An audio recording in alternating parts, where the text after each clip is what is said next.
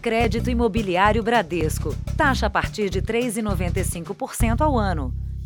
Olá, boa noite. Boa noite. Uma tecnologia nova e que você vê diariamente aqui no Jornal da Record ajudou a salvar a vida de uma mulher que se acidentou na Serra do Mar, em São Paulo.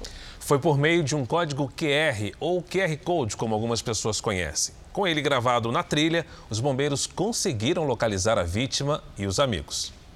Foram pelo menos nove horas de tensão e angústia em um resgate difícil que reuniu quase 30 homens de dois grupamentos do Corpo de Bombeiros. Só sei que a gente está bem pertinho da garganta. E a sua amiga? Me fala como que a sua amiga tá? Ela tá acordada. Ela tá na água? Tá com uma parte do corpo na água. Tira ela da água, vocês conseguem? A gente não consegue tirar, ela tá gritando muito. Eu acho que ela deve estar tá muito machucada e onde Ah. ela caiu, ela tá meio que presa. A mulher de 34 anos percorria essa trilha na região de Paranapiacaba, na Grande São Paulo, na companhia de um amigo, quando despencou numa ribanceira e caiu por cerca de 30 metros, rolando pelas pedras. Essa trilha principal que a jovem percorria tem cerca de 12 quilômetros e faz parte da travessia até a cidade de Cubatão. Uma trilha muito usada. O local também ficou conhecido como Vale da Morte, por conta da quantidade de precipícios e de uma cachoeira que foi exatamente onde a jovem caiu. A vítima, Amanda da Silva, teve algumas fraturas. Ela ficou presa nas pedras dessa cachoeira. Ela estava consciente, muito debilitada, né? Ela ficou aí cerca de nove horas dentro d'água, né? E estava uma madrugada muito fria. Então o risco de hipotermia ali já era muito grande. Por conta do estado de saúde, os bombeiros passaram a madrugada ao lado da vítima até que o dia amanhecesse e o resgate pudesse continuar com segurança.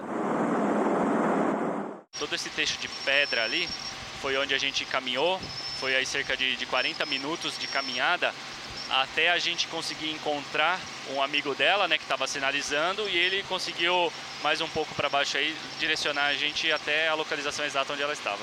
A mulher foi retirada do local de difícil acesso com a ajuda do helicóptero da Polícia Militar, numa operação surpreendente.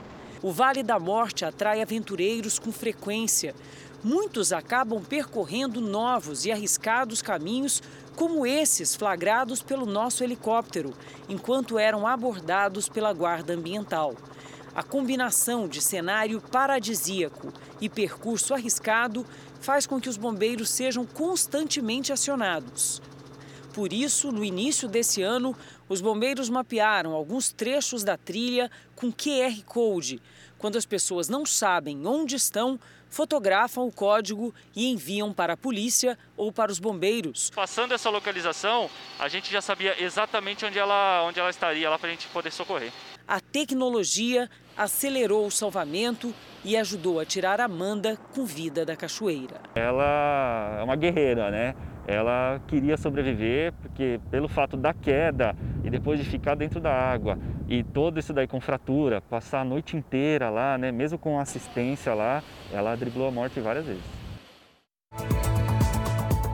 Veja agora outros destaques do dia. Senador Ciro Nogueira aceita convite para chefiar a Casa Civil. Técnicos da saúde questionaram o preço da Covaxin antes do contrato ser firmado. Os Estados Unidos voltam a recomendar máscaras em locais fechados.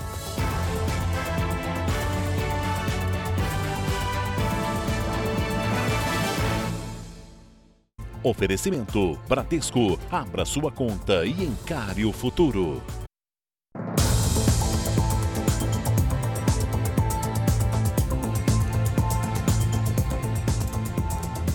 Três pessoas foram presas em uma operação que investiga o contrabando de ouro na região amazônica. As autoridades estimam que pelo menos uma tonelada do metal precioso tenha saído ilegalmente do Brasil com destino à Europa e Ásia. O esquema de contrabando do ouro era sofisticado. Começava com a retirada ilegal do metal de garimpos do norte do Brasil, principalmente da região amazônica. De acordo com a Polícia Federal, a quadrilha aliciava pessoas para fazerem o transporte até o exterior. Na Europa, o ouro era legalizado com o uso de documentos falsos. As mesmas pessoas que levavam o ouro ilegalmente para a Europa voltavam para o Brasil com joias produzidas na Ásia e nos Estados Unidos. As investigações começaram com a prisão de um agente da Polícia Federal que participava do esquema. Ele trabalhava num aeroporto e ajudava no embarque ilegal do produto. É possível que a quadrilha tenha contrabandeado ao menos uma tonelada de ouro entre os anos de 2017 e 2019. Foram apreendidos cerca de 17 quilos de ouro e joias avaliadas em mais de 5 milhões de reais. Os mandados de busca e apreensão foram cumpridos em São Paulo, Rio de Janeiro e Minas Gerais. Os investigados devem responder por crimes de lavagem de dinheiro, organização criminosa, contrabando e receptação. Em todo o país, aplicativos de transporte de carga têm ajudado os motoristas de caminhão a conseguir trabalho. Por outro lado, eles criam uma situação perigosa. O transportador nem sempre sabe qual é a carga que está levando. Um desses profissionais que acabou preso porque estava com um carregamento de drogas tenta provar que é inocente. A faixa na porta da casa defende a inocência do caminhoneiro que dorme neste quarto. Bruno Pires, de 29 anos, foi preso acusado de tráfico de drogas em Ariquemes, Rondônia, em abril. No caminhão dele, a polícia encontrou 104 quilos de maconha dentro de um freezer sem nota fiscal. A família do interior de Minas Gerais alega que Bruno foi apenas contratado para fazer o frete até Londrina, no Paraná. Ele pegou fretes aleatórios usando o aplicativo. Um desses fretes foi um freezer e que estava com drogas. Aos policiais, Bruno teria dito que o caminhão estava descarregado. Ainda segundo a polícia, o motorista negou o crime, mas demonstrou nervosismo ao ter que descarregar o veículo. Quando ele pega a carga, ele não tem conhecimento do interior. Essa carga vem embalada, tá? então ele não viola essa carga de forma alguma. Então a tese defensiva vai ser ausência de autoria. A viagem foi combinada por meio de um dos muitos aplicativos de intermediação de cargas no país. A novidade tecnológica permite ao caminhoneiro descarregar e já conseguir outro frete para a viagem de volta.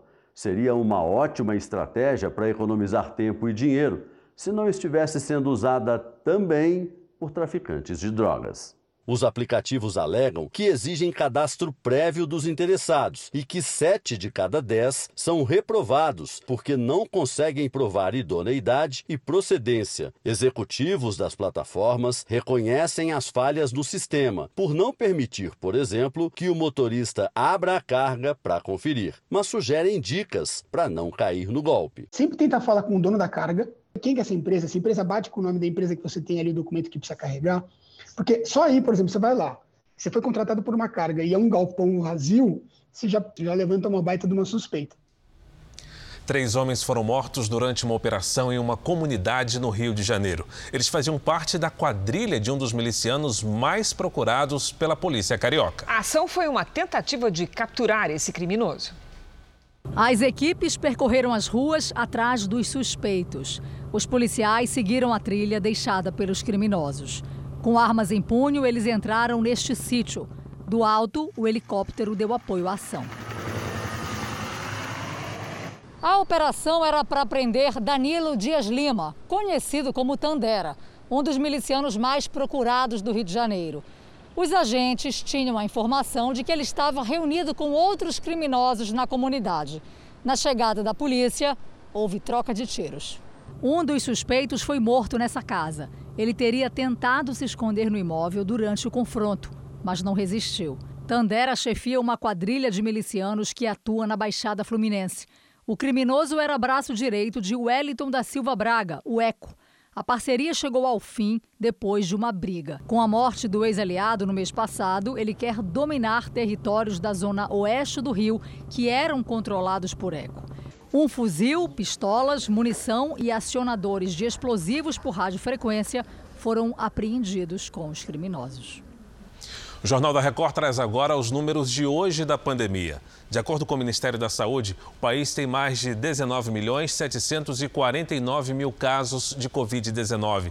São 551 mil 835 mortos. Foram 1.333 registros de mortes nas últimas 24 horas. Entre ontem e hoje, 68 mil pessoas se recuperaram.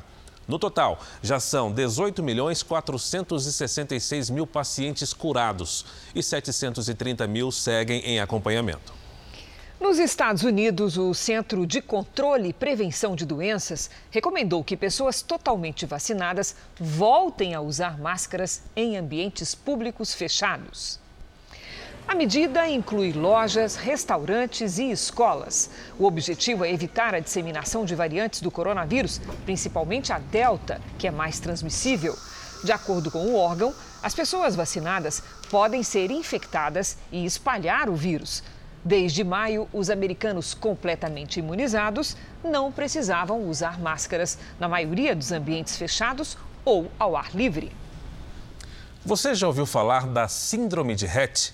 Essa é uma condição rara, muitas vezes confundida com o autismo. Segundo especialistas, os casos no Brasil são subnotificados. Por isso, mães de pessoas com essa síndrome se reuniram para divulgar a doença e ajudar outras famílias na mesma situação.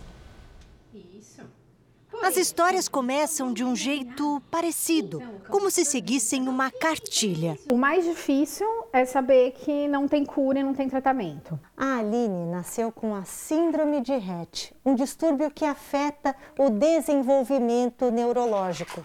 A criança, que tinha uma vida normal, de repente começa a perder habilidades, deixa de olhar nos olhos, algumas param de falar, e é muito comum que no início ela seja confundida com uma criança autista.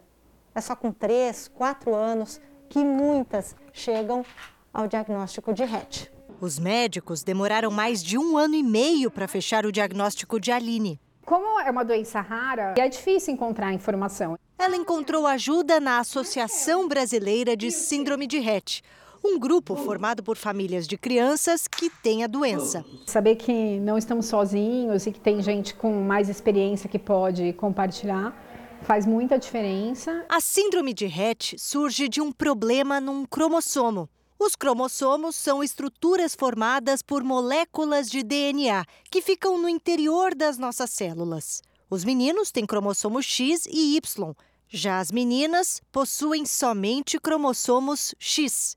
E é no X que está a origem da síndrome de Rett. Por isso, as meninas são as mais afetadas. É nele que ocorre a mutação de um gene que afeta o funcionamento do sistema nervoso. Nas meninas com síndrome de Rett, ou nos meninos ou meninas com síndrome de Rett, o que, o que acontece é que na fase, numa fase final do desenvolvimento é como se os neurônios tivessem ficado bloqueados ou congelados em uma determinada fase mas eles não degeneram. A síndrome é genética e traz dificuldades motoras e de comunicação. Ela atinge uma em cada 10 mil crianças. No Brasil, a cada cinco dias, nasce um bebê com a síndrome de Rett. Para ajudar os pais, a associação está lançando um site novo com muitas informações e uma campanha para divulgar a síndrome. É possível viver feliz, ser feliz com a síndrome de Rett, sim. E, e, nós, né, como pais e, e, como voluntários da associação, a gente realmente briga por isso, né, pela dignidade dessas pessoas, pelo acesso à saúde e a todos os tratamentos que elas precisam. Aline, que está com sete anos, continua a surpreender os pais todos os dias. Ela é super feliz, ela está sempre alegre, ela aprende coisas novas e todas as pequenas conquistas deixam a gente muito feliz, né? Veja a seguir: senador Ciro Nogueira aceita ser ministro e já participa de cerimônia ao lado do presidente Bolsonaro.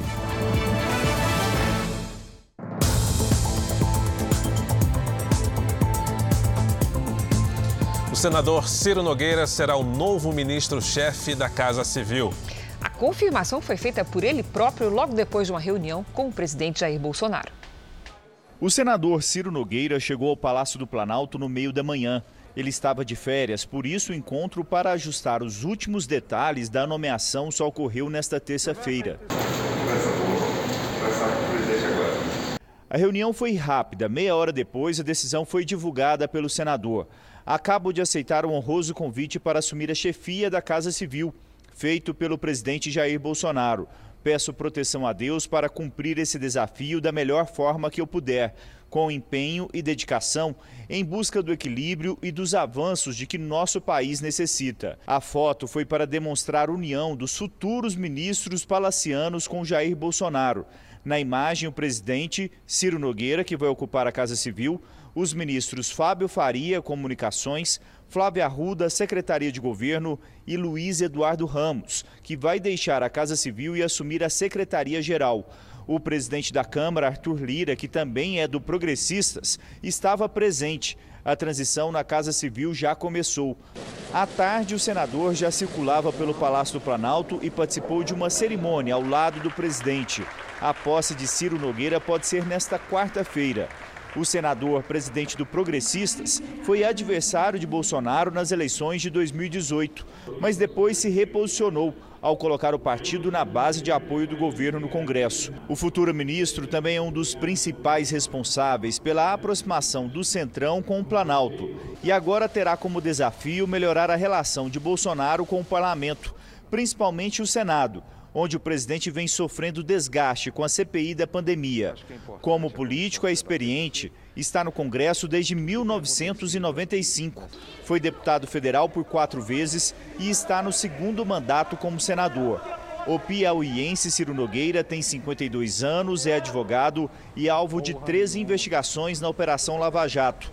Numa delas, responde por supostamente ter recebido 7 milhões de propina da Odebrecht. Outra acusação é sobre uma organização criminosa formada por integrantes do PP. A defesa do senador nega todas as acusações que são analisadas pelo Supremo. Um importante integrante do governo me disse que, com Ciro Nogueira, a expectativa é de que o Palácio do Planalto consiga melhorar a interlocução com os parlamentares e forme uma base partidária para as eleições do ano que vem. Neste momento, a ala política ocupa três dos cinco ministérios que ficam aqui no Palácio do Planalto e assumiu de vez o protagonismo da influência política no governo. Os militares ainda tentaram fazer com que o presidente Bolsonaro indicasse Ciro Nogueira para a Secretaria-Geral da Presidência, uma função menor, mas não obtiveram sucesso. No fim do dia, foi lançado no Palácio do Planalto o sistema de integridade pública. O objetivo é evitar casos de corrupção Bolsonaro fez um breve comentário sobre as mudanças ministeriais que foram feitas desde o início do governo. Abandonamos um pouco a questão política, mas vimos que era necessário, cada vez mais, buscarmos o apoio e o entendimento do parlamento brasileiro. Fomos nos moldando, mas desde o início, aquela bandeira que foram de todos os que me antecederam, que não foi diferente da minha, nós pusemos em prática o efetivo combate à corrupção. O ministro Gilmar Mendes, do Supremo Tribunal Federal, determinou que a Procuradoria-Geral da República se manifeste sobre pedidos de investigação da suposta ameaça do ministro da Defesa, Walter Braga Neto, de cancelamento das eleições do ano que vem, caso o voto impresso não seja aprovado no Congresso. Cabe ao Procurador-Geral da República, Augusto Aras, decidir se há elementos para abrir uma investigação formal contra Braga Neto. O ministro da Defesa nega ter feito qualquer tipo de ameaça. O Fundo Monetário Internacional manteve a previsão de crescimento da economia mundial em 6% neste ano. A estimativa para o Brasil é de alta de 5,3% neste ano, maior que a previsão publicada há três meses. Já no ano que vem, a projeção é que a economia pode crescer menos, 1,9%. Segundo o FMI, a distribuição desigual de vacinas é um dos principais obstáculos para a recuperação econômica. Começou hoje o julgamento do cardeal Giovanni Angelo Beccio, que já foi o número dois da Secretaria de Estado do Vaticano. Ele é acusado de participar de um desvio bilionário de dinheiro de um fundo formado por doações de fiéis. O Museu do Vaticano é o palco do julgamento do cardeal italiano Giovanni Angelo Beccio, de 73 anos, que era um homem de confiança do Papa Francisco. Ele é acusado de desviar o equivalente a mais de 2 bilhões de reais de um fundo da Igreja Católica composto por doações de fiéis. Uma investigação de cerca de dois anos apontou que o religioso teria usado o dinheiro para comprar um prédio de luxo em Londres e também investido em negócios na Sardenha, terra natal do cardeal. O julgamento pode durar meses. Se for considerado culpado, Giovanni Angelo Beccio pode ser preso. Outros nove funcionários do Vaticano, assim como o cardeal, estão sendo julgados por peculato, fraude, lavagem de dinheiro e corrupção. Beccio foi demitido pelo Papa em setembro do ano passado e teve os direitos de cardeal suspensos. Mesmo assim, nega as acusações. Às vésperas desse julgamento, que envolve investimentos no exterior, o Vaticano publicou pela primeira vez os dados das propriedades que possui. São mais de 4 mil na Itália e 1.100 em outros países da Europa. Veja a seguir: hotéis lotados e expectativa de neve no sul do país.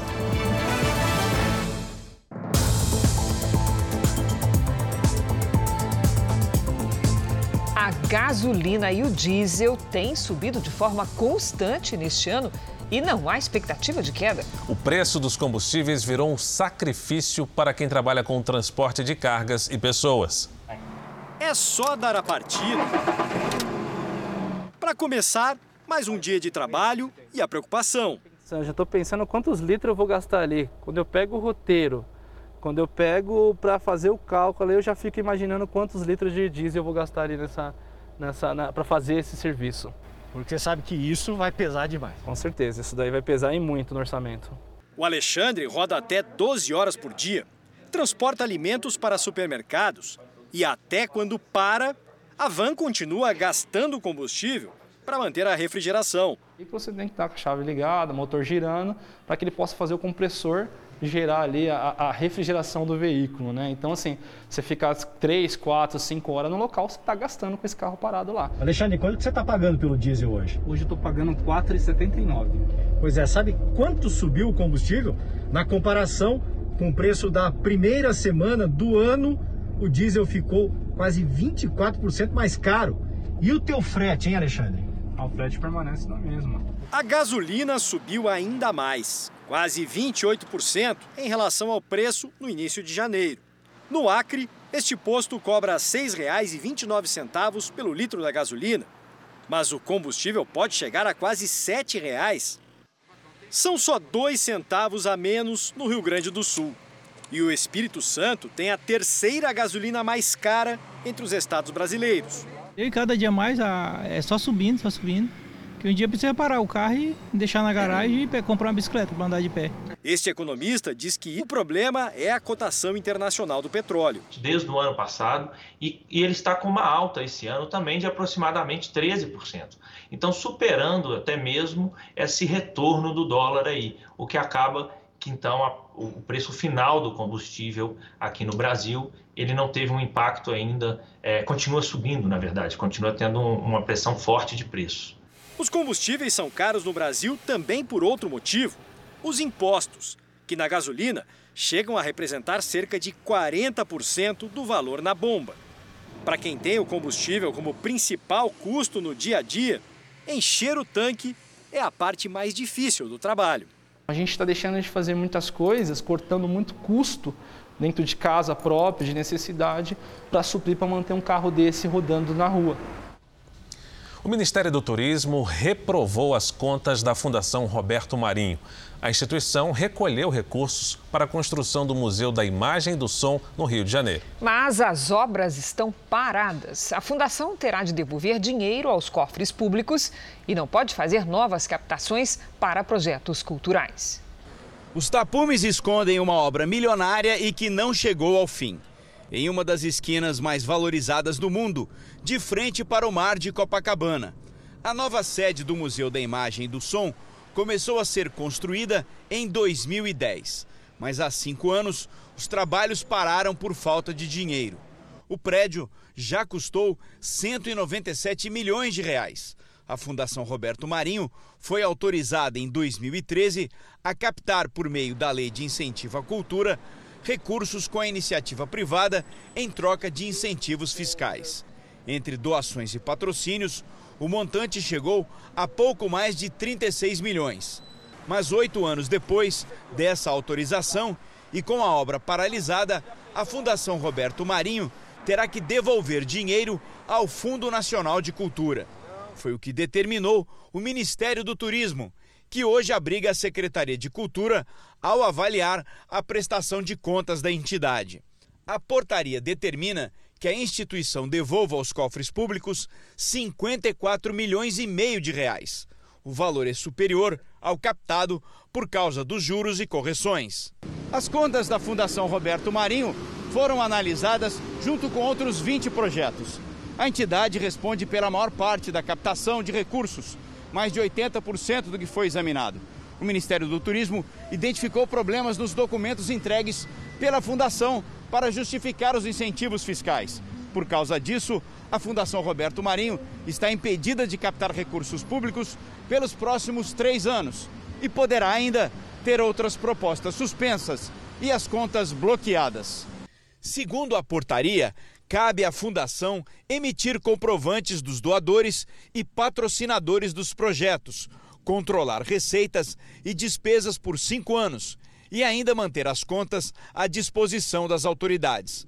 Essas podem ter sido as falhas que levaram ao veto da Fundação Roberto Marinho. Pode ter ocorrido é que não houve a captação ou não houve o gasto conforme está previsto no projeto. Então, nesse caso, cabe ao poder privado, ao setor privado, demonstrar que captou da maneira prevista no projeto, aprovado pelo Ministério, e gastou da maneira adequada. Se por acaso as doações foram feitas irregularmente ou o gasto foi feito irregularmente, o que nós temos aí é um dano ao erário. Não é a primeira vez que as contas da Fundação Roberto Marinho são questionadas. A Procuradoria-Geral do município descobriu que 19 contratos firmados na gestão de Eduardo Paes com a Fundação foram fechados sem licitação. A fundação recebeu 214 milhões de reais dos cofres públicos.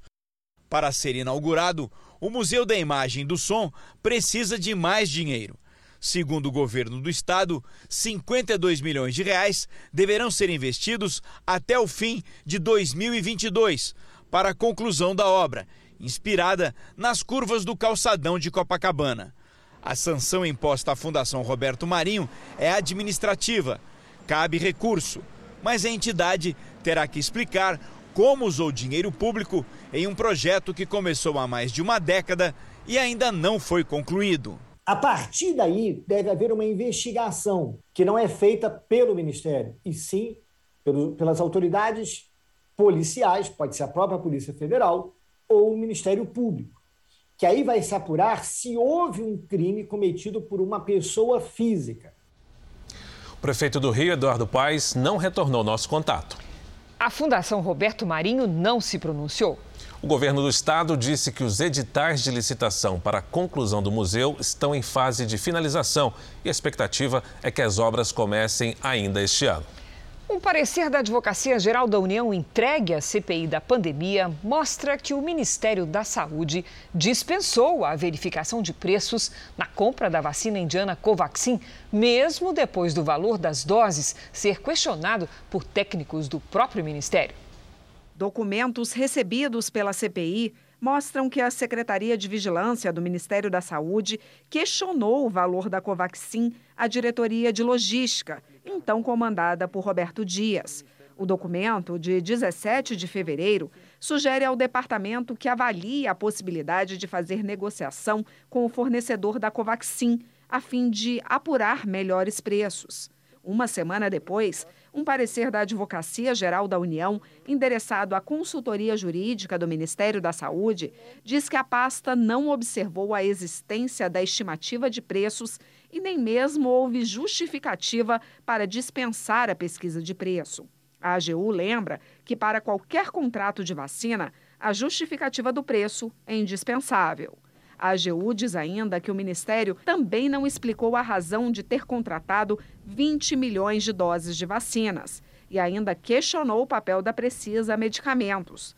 O parecer diz que, se tal empresa realmente possui autorização para a distribuição da vacina em questão no país, o contrato deveria ter sido firmado em nome do laboratório indiano Barabiotec, o produtor da vacina. Uma carta supostamente assinada pelo vice-presidente do laboratório, escrita em inglês e apresentada ao Ministério da Saúde, atesta que a Precisa Medicamentos era representante da Barabiotec no Brasil. O Jornal da Record consultou uma especialista em inglês para negócios, que apontou erros gramaticais básicos no documento como preposições usadas indevidamente, palavras que, em vez de separadas, são escritas juntas e também artigos errados. Essa carta de 2020 que me foi apresentada tem alguns erros básicos e erros que nos leva a acreditar que foi escrita por uma pessoa não nativa do inglês, uma pessoa que não tem muito comando da língua, uma excelência na fluência na língua e que também provavelmente não foi escrita por um nativo pelo tipo de erro apresentado na carta. Hoje, o deputado federal Luiz Miranda, que juntamente com o irmão denunciou o suposto superfaturamento na compra da Covaxin, prestou depoimento à Polícia Federal. Segundo o deputado, ele reafirmou ao delegado tudo o que já havia contado na CPI que avisou ao presidente Bolsonaro sobre possíveis irregularidades no contrato. Na próxima quarta-feira, a CPI vai ouvir o dono da Precisa, Francisco Maximiano. E na quinta, o advogado da empresa, Túlio Silveira.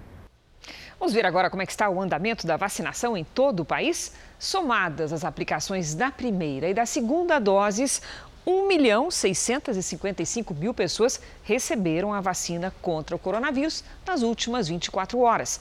Hoje, o Brasil tem mais de 97 milhões 208 mil vacinados com a primeira dose e 18,24% da população, 38 milhões 614 mil brasileiros, completaram a imunização com as duas doses. O estado do Amazonas imunizou com a primeira dose quase 45% da população. A vacina foi aplicada em quase 2 milhões de amazonenses. Em Mato Grosso do Sul, 47% dos moradores receberam a primeira dose da vacina. O imunizante foi aplicado em 1 milhão 343 mil pessoas. Santa Catarina tem quase 48% da população imunizada. São 3 milhões 479 mil catarinenses que receberam a primeira dose. Em Minas Gerais, o índice de vacinados supera os 44%. A primeira dose foi aplicada em mais de 9 milhões 506 mil mineiros. E no portal r7.com você pode acompanhar a situação de todos os estados no mapa interativo. A Polícia Legislativa encerrou a perícia nas câmeras do prédio onde a deputada federal Joyce Hasselman mora em Brasília. O inquérito foi enviado ao Ministério Público Federal. A segurança foi reforçada nos prédios funcionais dos parlamentares. No fim da manhã, os peritos da Polícia Civil chegaram ao apartamento da deputada.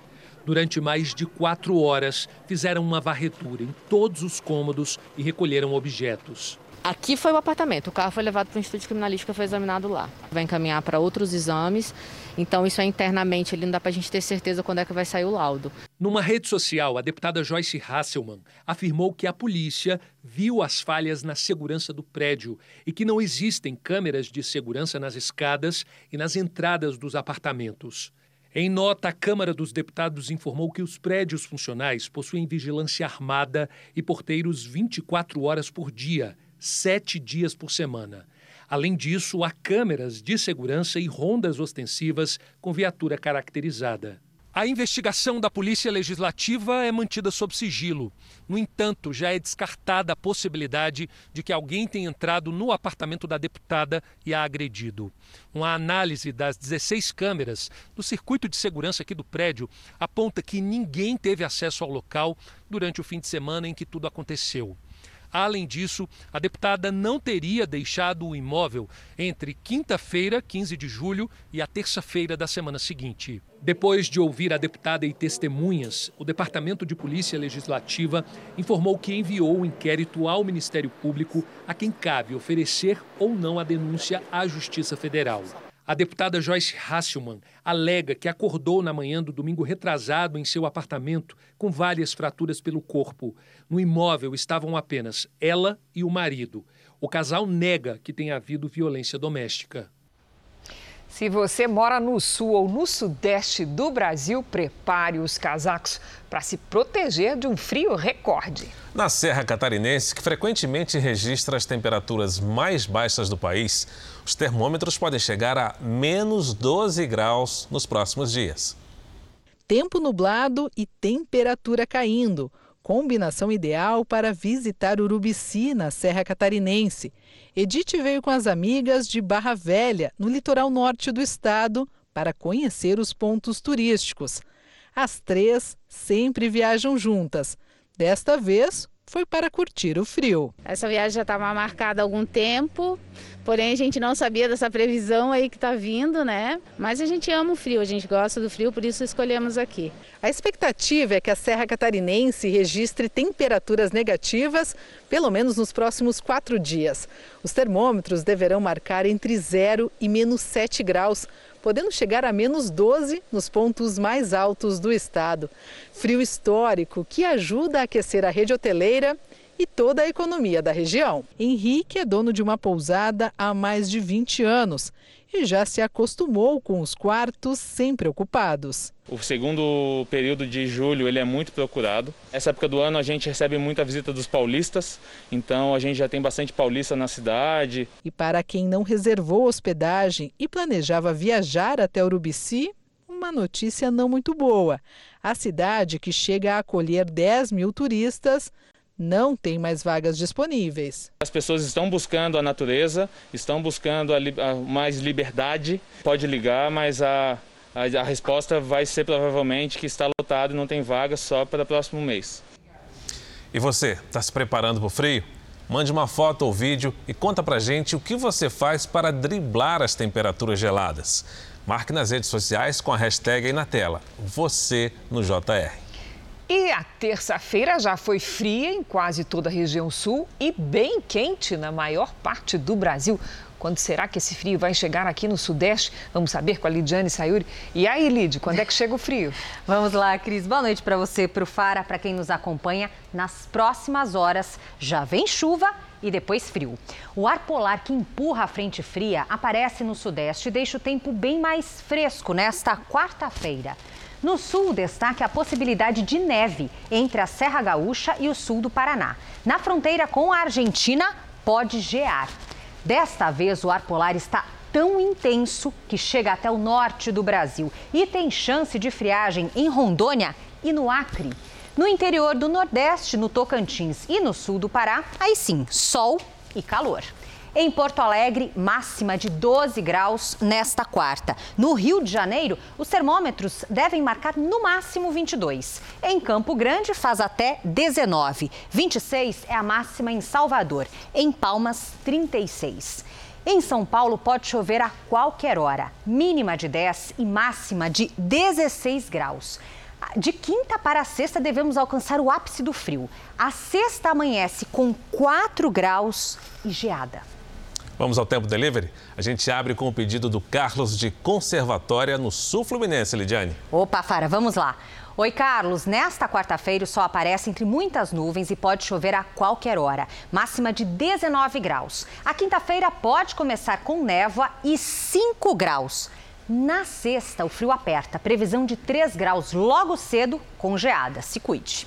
Vamos agora para o Everaldo, que é da cidade de Palmas e é considerada a capital da maçã no Paraná. Opa! Everaldo, por falar em maçã, os produtores estão preocupados por aí. Tem previsão de geada até sábado e temperaturas negativas logo cedo, na quinta e na sexta. Isso é muito prejudicial para as plantações. Nesta quarta, máxima de 11 graus. Participe do Tempo Delivery pelas redes sociais, mande a sua mensagem com a hashtag você no JR. Até amanhã, gente. Obrigada, Lidy. Boa noite. Morreu hoje em São Paulo o filósofo José Arthur Gianotti. Ele tinha 91 anos. Gianotti era professor emérito da Universidade de São Paulo. Foi um dos fundadores do Centro Brasileiro de Análise e Planejamento, o SEBRAP, entidade de estudos sociais e de formulação de políticas públicas. Com vários livros publicados, Gianotti se destacou em discussões sobre temas relevantes da política nacional e era considerado um dos maiores nomes da filosofia brasileira. E o Brasil também perdeu hoje o ator e dublador Orlando Drummond. Ele tinha 101 anos. A carreira de quase 80 anos teve início no rádio com a imitação de um galo. Orlando Drummond deu vida a vários personagens marcantes da comédia. Também se destacou como dublador ao emprestar a voz a personagens de desenhos animados. Orlando Drummond deixa a esposa, Glória Drummond, com quem era casado há 70 anos, além de dois filhos, cinco netos e três bisnetos. O governo cubano começou o julgamento dos manifestantes presos nos atos do último dia 11, dos últimos dias 11 e 12 de julho. Os processos são sumários, ou seja, os acusados sequer conseguem se defender e são condenados rapidamente. De acordo com o Supremo Tribunal de Cuba, até sábado, 59 pessoas já haviam ido a júri, a maioria denunciada por desordem pública, incitação ao crime e desacato. As penas podem chegar até um ano de prisão. Parentes dos detidos denunciam que os julgamentos aconteceram tão rápido que os acusados nem tiveram tempo para nomear um advogado. O Ministério Público nega. As autoridades não divulgaram números oficiais, mas fontes independentes alegam que mais de 500 cubanos foram presos nos protestos.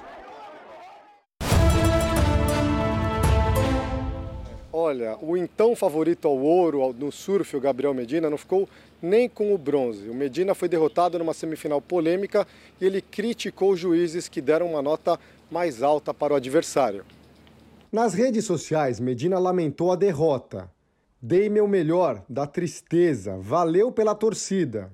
O brasileiro vencia até os minutos finais da bateria semifinal quando o japonês Kanoe Igarashi deu um aéreo e tirou uma nota 9,33. Medina reclama do critério utilizado pelos juízes porque pouco antes ele havia feito uma manobra parecida e recebido 8,44 dos jurados. A modelo Yasmin Brunet, mulher do surfista, ficou muito brava com a derrota. Todo mundo aqui viu que o Gabriel foi absurdamente roubado. Eu acho que o Gabriel venceu porque ele fez duas ondas com manobras progressivas, né, as duas com aqueles aéreos de backside, onde você tinha um vento muito forte, a onda tinha tamanho, e ele fez a rotação com a prancha colada no pé. E o aéreo do canoa foi um aéreo com grab, ou seja, aquele aéreo que você acaba colocando uma das mãos na prancha para dar mais segurança. Mas foram quatro juízes dando a vitória para o japonês e somente um juiz dando a vitória para o Gabriel. Na decisão da medalha de bronze, Medina perdeu para o australiano Owen Wright. Quem também fez história aqui em Tóquio foi o Hugo Calderon, que se classificou para as quartas de final no tênis de mesa. É uma classificação inédita de um brasileiro para esta fase da competição. Calderano superou a própria marca do Rio 2016 e a de Hugo Oyama nos Jogos de Atlanta há 25 anos. Após a vitória sobre o sul-coreano Jang Woo-jin por 4 sets a 3, o mesa-tenista número 7 do mundo enfrenta amanhã o alemão Dmitry Ovtcharov, oitavo do ranking, por uma vaga na semifinal. Cris Faro, volto amanhã com mais informações daqui de Tóquio. Arigatou gozaimasu. Arigatou, André. André. Uma surpresa atrás da outra, né, André? Obrigada. Até amanhã. Vamos ver então como é que está o quadro de medalhas no quinto dia de competições. O Japão continua na liderança com 10 ouros. Os Estados Unidos têm 9 ouros. A China também conquistou 9 ouros, mas está em terceiro pelo número de pratas. São cinco. O Brasil ocupa a 14ª posição depois do ouro de Ítalo Ferreira no surf. As duas pratas e os dois bronzes somam cinco pódios no total. É o melhor início do Brasil na história dos Jogos Olímpicos. Jornal da Record termina aqui. É à meia-noite e meia. Tem mais Jornal da Record? Fique agora com a novela Gênesis e a gente se vê amanhã. Até lá. Excelente noite para você e até amanhã.